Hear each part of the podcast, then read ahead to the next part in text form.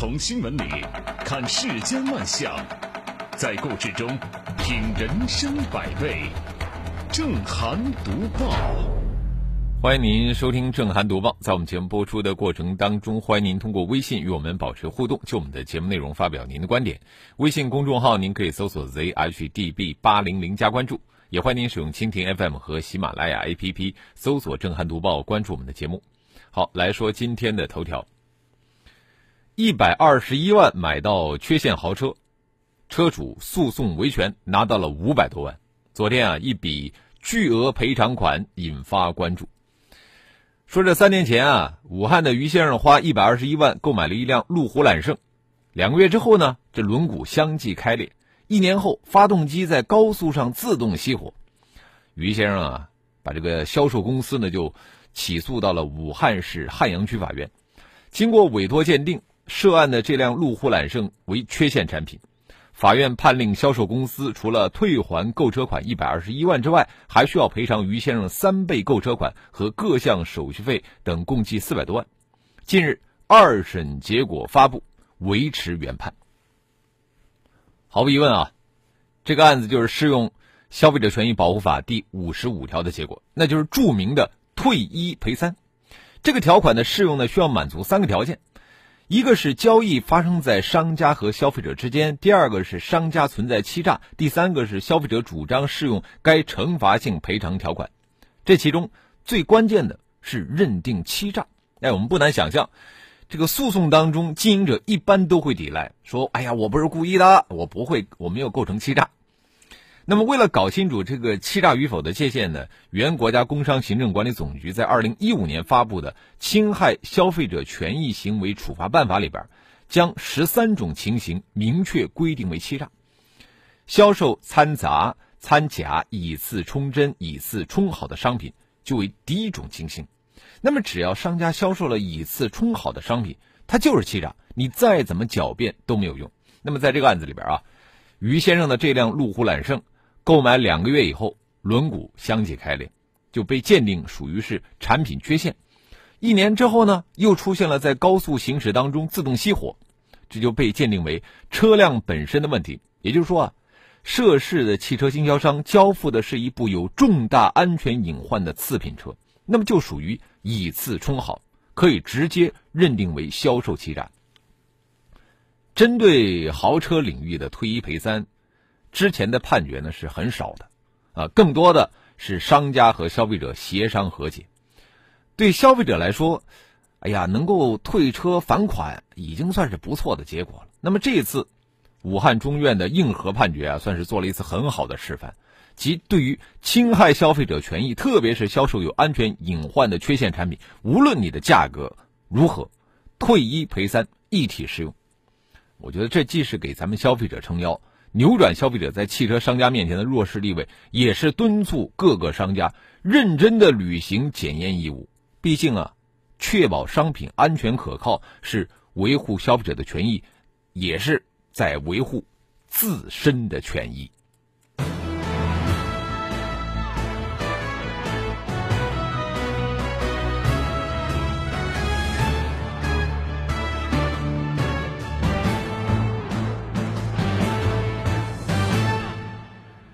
这个路虎揽胜退一赔三案让我想起了之前的这个奔驰漏油事件。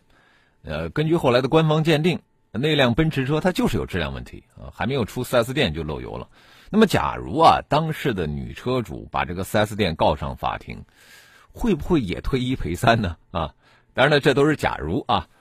我们又说了，假如你花个一两百块钱买一杯奶茶，然后这奶茶里边有一只苍蝇，哈，您作何感想？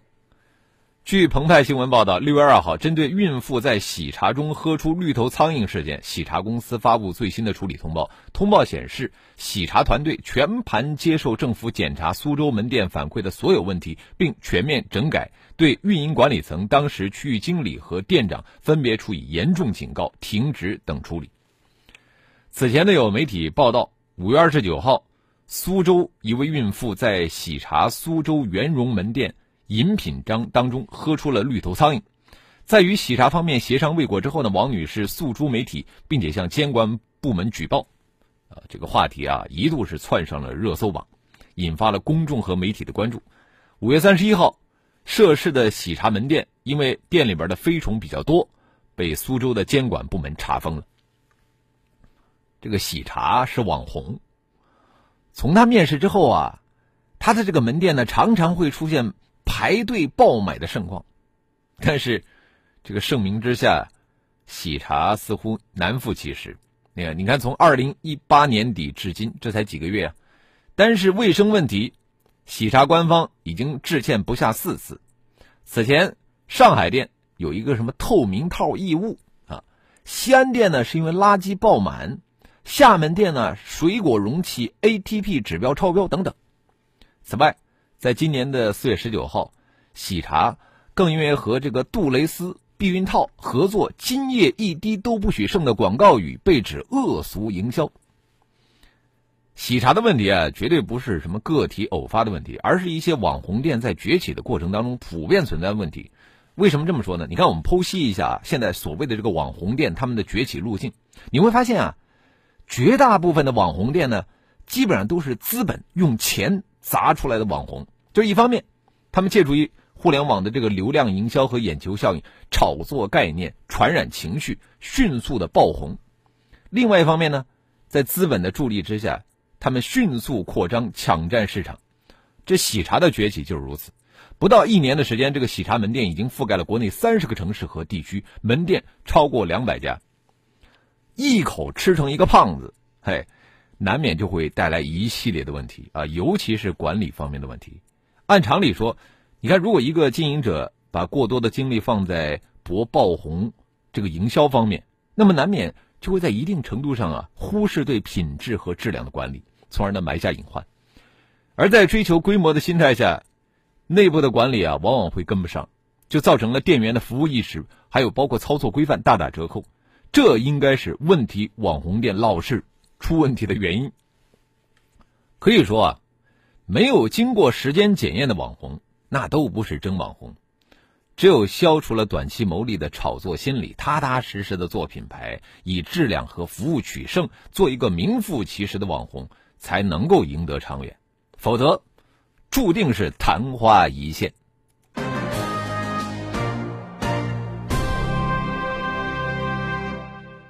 说句实话，很多消费者都是出于好奇。您想想，一杯奶茶，啊，好几百块钱。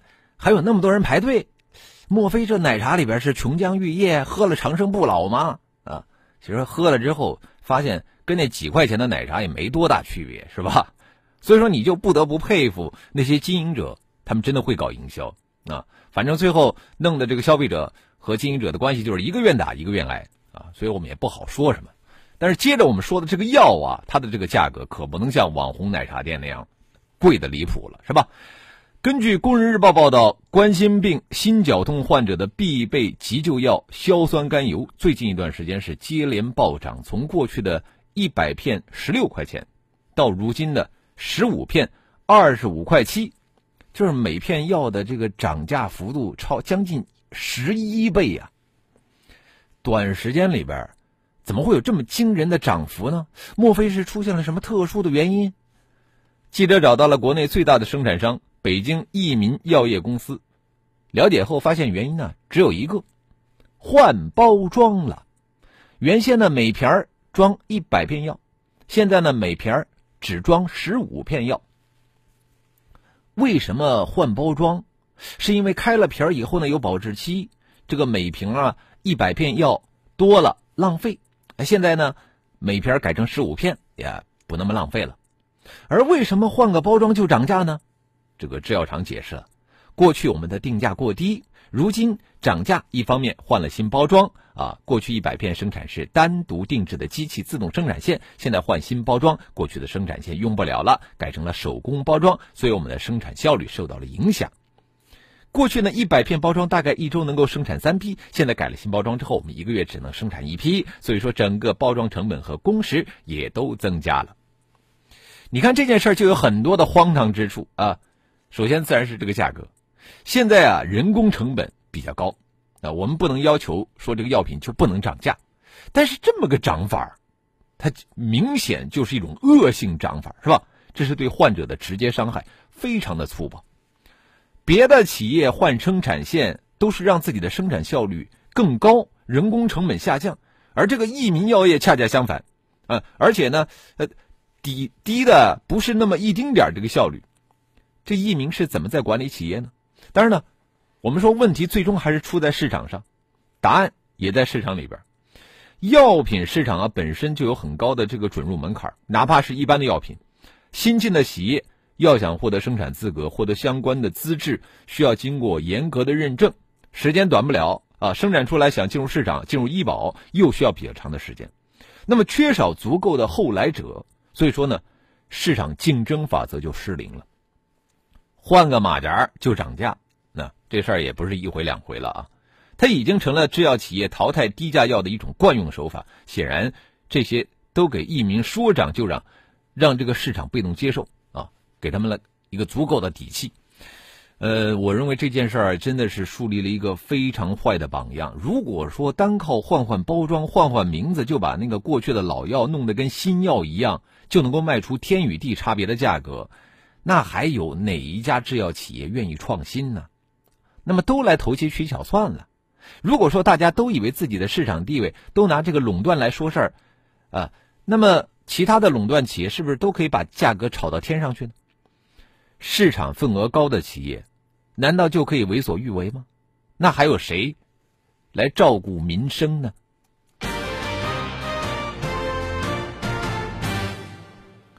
说到医疗，说到教育，哎呀，总是让人有一种一言难尽的感觉，是吧？呃，这段时间想必咱们的收音间有不少家长已经收到学校发的通知了，说这个暑假要不要给孩子报一个什么夏令营，或者说是休学旅行啊？当然呢，哎，这些都是学校推荐的。近日。甘肃省兰州市教育局下发关于进一步规范中小学研学旅行工作的通知，严禁借研学旅行名义开展以盈利为目的的经营创收或变相组织教师借机旅游的行为。呃，类似的通知在浙江、广东、啊四川等市的这个教育部门啊都曾下发过，而之所以各地纷纷下发这类通知啊。和这个研学旅行于二零一六年正式被纳入全国中小学生日常教育课程，成为两亿中小学生的必修课有关。根据测算，二零一九年到二零二二年，我们中国三到十六岁的儿童青少年会超过二点三亿，二零二二年呢达到峰值是二点三四亿。那么庞大的用户群体支撑着我国研学旅行和这个营地教育未来巨大的成长空间。根据中国旅游研究院二零一七年发布的《中国研学旅行发展报告》，就是到二零二零年前后，这个研学旅行的学校渗透率会迅速提升，研学旅行市场的总体规模将会超过千亿，成为旅游业市场的新蓝海。顾名思义，啊，研学旅行就是研究学习加外出旅行，呃，属于教育加旅行或者说是社会教育的一种形式。但是从根本上，啊，研学旅行是。非常必要的，因为现在学校教育已经和社会发展的基本面存在一个明显的脱钩，而让孩子接受社会教育非常有必要。好，广告之后我们继续来说。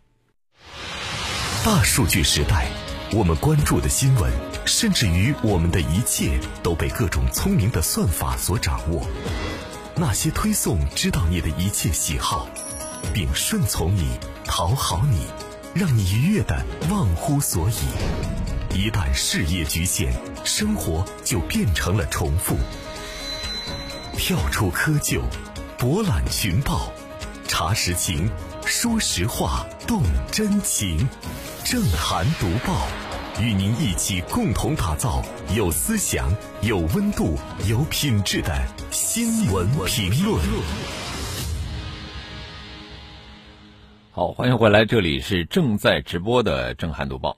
我们前面说到了这个研学旅行啊，呃，研学旅行呢可以让孩子们通过旅行的方式了解历史、地理、社会、人文啊，这是一种非常非常好的社会教育方式。也因此啊，从二零一三年开始，陆续进入各个学校的研学旅行课程呢，应该是继续完善、坚持下去。不过，包括兰州等多地政府，呃，发文要求学校不得以盈利为目的开展研学旅行，这个背后，必然是。发现了某些学校的领导老师存在明令禁止的行为。你比方说，在今年三月份，呃，在陕西西安未央区方新小学有一位家长就曾吐槽他们的学校，这个学校组织学生到楼观台进行研学旅行，每个学生要收取一百五十块钱的费用，而且还不包括午餐，孩子们呢只能啃啃面包。这位家长的吐槽之所以引起比较大的反响，就在于他请一位这个旅游业内的人士做了一个详细的计算，最终发现啊。每举办一次研学旅行活动，学校方面会盈利至少在十万以上。之后呢，虽然说这个学校拿出了费用的使用细则和送到教育局备案的价格准许证，但是由于同类项目的市场报价远远低于一百五十块钱，那么同时呢，研学旅行的这个地点也没有在教育部公示的基地名单内，更没有按照规定和家长签订安全责任书，因此啊，这个争议并没有消除。由于绝大多数学校和家长之间的关系，我们都知道是不平等的，所以很多家长忌惮自己的孩子在学校遭受不公。那么，对于几百、上千甚至上万的研学旅行费用呢，都不在意。另外一方面，由于研学旅行被纳入了正式课程，几百上千的学生去哪儿、去多久、怎么去、什么样的标准啊，这都暗含了牟利的空间。尽管很多学校采取招标的方式来筛选旅行社和线路。但依然很难避免其中有暗箱操作。学校不从研学旅行当中牟利，这应该是最基本的底线。不过，如果相关部门不能在基地名单、具体的线路、价格层面提供可靠的指南，那么学校盈利的冲动其实很难消除。此外呢，在制定研学旅行的计划当中，家长代表的声音非常关键。他们的参与啊，不但可以在一定程度上防范权力寻租，也有助于提升研学旅行的质量。和意义。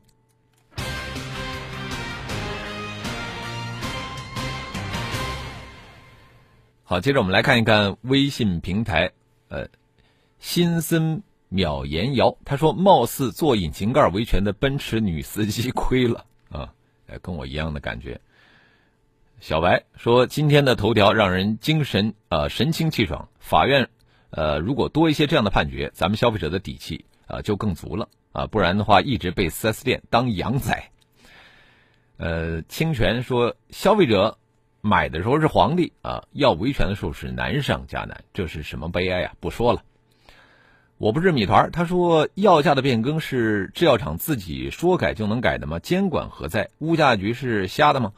溢价这么多倍，怎么审批的？是不是一定要找了媒体曝光了，咱们的监监管部门才会突击一下？嗯，上镜蛙。他说：“中国人的特性就是一窝蜂，啊，大盘涨了，一窝蜂去开户；喜茶网红了，一窝蜂排个两三小时，为了喝口水。昨天优衣库又遭一窝蜂的哄抢，就为了一件九十九块钱的短袖，不跟着一窝蜂，就生怕自己错过了什么。啊，这的确是相当多的人的一种心理啊。呃，木子李说，早就该这样，而且在其他的领域也是如此，严格依法打击，那么制假售假就会少很多。”上善若水说：“不罚到奸商们心惊胆战，他们就老想着投机取巧、坑蒙拐骗。”兵哥他说：“上次就被喜茶的恶俗广告营销恶心到了，避孕套和喝茶有关系吗？”三弟说：“事不寻常，一定有妖。每一次店门口排队一百多个，看见就好笑。这种营销套路我见多了。”呃，田小圈说：“好像是呃。”有太多这样的报道，加上什么卡路里、热量之类的，我才开始慢慢的远离奶茶生活。现在泛奶茶饮都是自己在家里去调配着喝。呃，其实我们看相关的这个健康的节目，早就知道喝奶茶是非常不健康的，因为一杯奶茶里边的糖含量，呃，是非常高、非常高的啊。那如果说我们有一些呃这个崇尚健康生活的人士，平常呢可能吃饭呢还。特别注重，但是一杯奶茶可能它的这个糖含量就远远超过了你一天的其他的食物的摄入量。迪尼说：“说到包装啊，有一奇葩事儿。前不久，妹妹在火车站自动售卡机上买了一张公交卡，付了五十块钱，结果刷卡无余额。询问结果，居然工本费要五十块钱，说是漂亮，有版权。啊，的确，呃，这个可能，这个设计也是很值钱的啊。”好，我们也欢迎更多的朋友可以就我们的节目内容来发表您的观点。微信公众号您可以搜索 zhdb 八零零加关注。我们继续来读报。今年四月份以来呢，多家共享单车平台先后上调价格，北京、上海、深圳、杭州等地纷纷涨价。根据记者体验呢，接近三公里的路程，耗程二十一，耗时二十一分钟，共享单车的价格是一块五。而如果是搭乘公交的话，虽然花费的时间不多，但如果说是使用公交卡，可能只要一块或者一块二就可以了。业内人士表示，共享单车行业曾经的烧钱补贴大战已经结束。活下来的单车企业为了生存，如今都普遍上调了价格，这是共享单车进入下半场发展的必然要求。一小时四块钱，呃，共享单车贵过坐公交，很多人表示不能接受啊。毕竟这个骑车风吹日晒又费心费力啊。那么共享单车比公交车还贵，似乎有一些不可理喻啊。类似的观点好像也是很有道理的，但是我觉得他们模糊了一个根本性的前提。共享单车，它是商业机构的一门生意，它为的是干嘛？它为的是追求经济回报。而公交车，它是一种普惠的公共服务，对吧？所以我们简单的把共享单车和公共公公交车进行费用的对比，真的是没有太多的意义啊。因为就功能设定来说，共享单车它要解决的是最后一公里的出行问题，这和我们的公交车它并不重叠。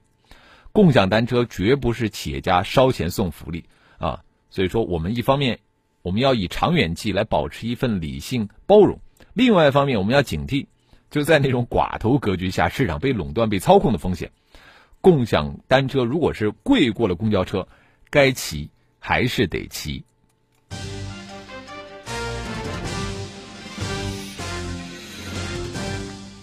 在今天节目的最后，我们要来说一件比较有趣的事情啊，六月二号。海南日报刊发海南省人民代表大会常务委员会公告，宣布废止、禁止赌博、彩票、罚款等，呃，十四项地方性法规法规性决定，在这个社会上引发了很多的议论和疑虑。六月三号，海南省人大常委会法工委一位工作人员回应说，废止原因是此前法规已不适用，并不意味着黄赌毒开禁，对。赌博、卖淫、嫖娼等违法行为，按照《中华人民共和国治安管理处罚法》等法律予以打击。作为法律创制活动的形式之一，你们已经过时、不适用的法律被废止，这是很正常的。那么这次呢，海南省废止《海南省禁止赌博规定》《海南省取缔卖淫嫖娼规定》等十四件地方性法规，之所以引发关注，大概就是由于赌博、卖淫、嫖娼这样的字眼儿。触动了公众的敏感神经，进而引发了网友关于海南将开禁赌博、允许卖淫嫖娼的猜测。这个误读虽然说及时的被澄清了，有关部门在辟谣的同时，我觉得应该认真的反思，这个误读为什么会发生？主要原因就在于之前发布的信息不够详细全面。在六月二号媒体刊发的公告当中，它只是简单罗列了被废止的地方性法规目录，而直到引发网友猜测以后呢？海南省人大法制委员会的负责人才接受记者采访，才就这十四部地方法规废止原因进行说明。我们试想一下，如果说这份答记者问能够和公告同步刊发出来，开禁黄赌毒的误读还会发生吗？政府信息公开条例第十九条规定，对涉及到公众利益调整、需要公众广泛知晓或者需要公众参与决策的政府信息，行政机关应当主动公开。那么，在官方语言不详的情况下，老百姓啊。只能根据自己的理解来加以揣测，尤其是对于那些不懂得法律常识的人来说，他们很容易按照双重否定等于肯定的这个朴素逻辑来解读。哦，既然你废止了禁止赌博、取缔卖淫嫖娼的规定，那么就等于允许赌博、允许卖淫嫖娼。你看，啊，就是误会就是这么产生的。辟谣诚可贵，防谣价更高。那么海南的这场误读风波呢，也为其他地方提了个醒儿，就是在做好法规清理的同时，也必须做到信息公开、全面详实，站在公众的角度进行换位的思考，对公众可能产生的误解予以澄清，避免误读引发谣言。好了，呃，因为时间关系啊，今天的读报就说到这里，非常感谢您的收听和参与。更多的交流，请您搜索。读报的微信公众号 zhdb 八零零加关注，也欢迎您使用蜻蜓 FM 和喜马拉雅 APP 搜索“震撼读报”，关注我们的节目。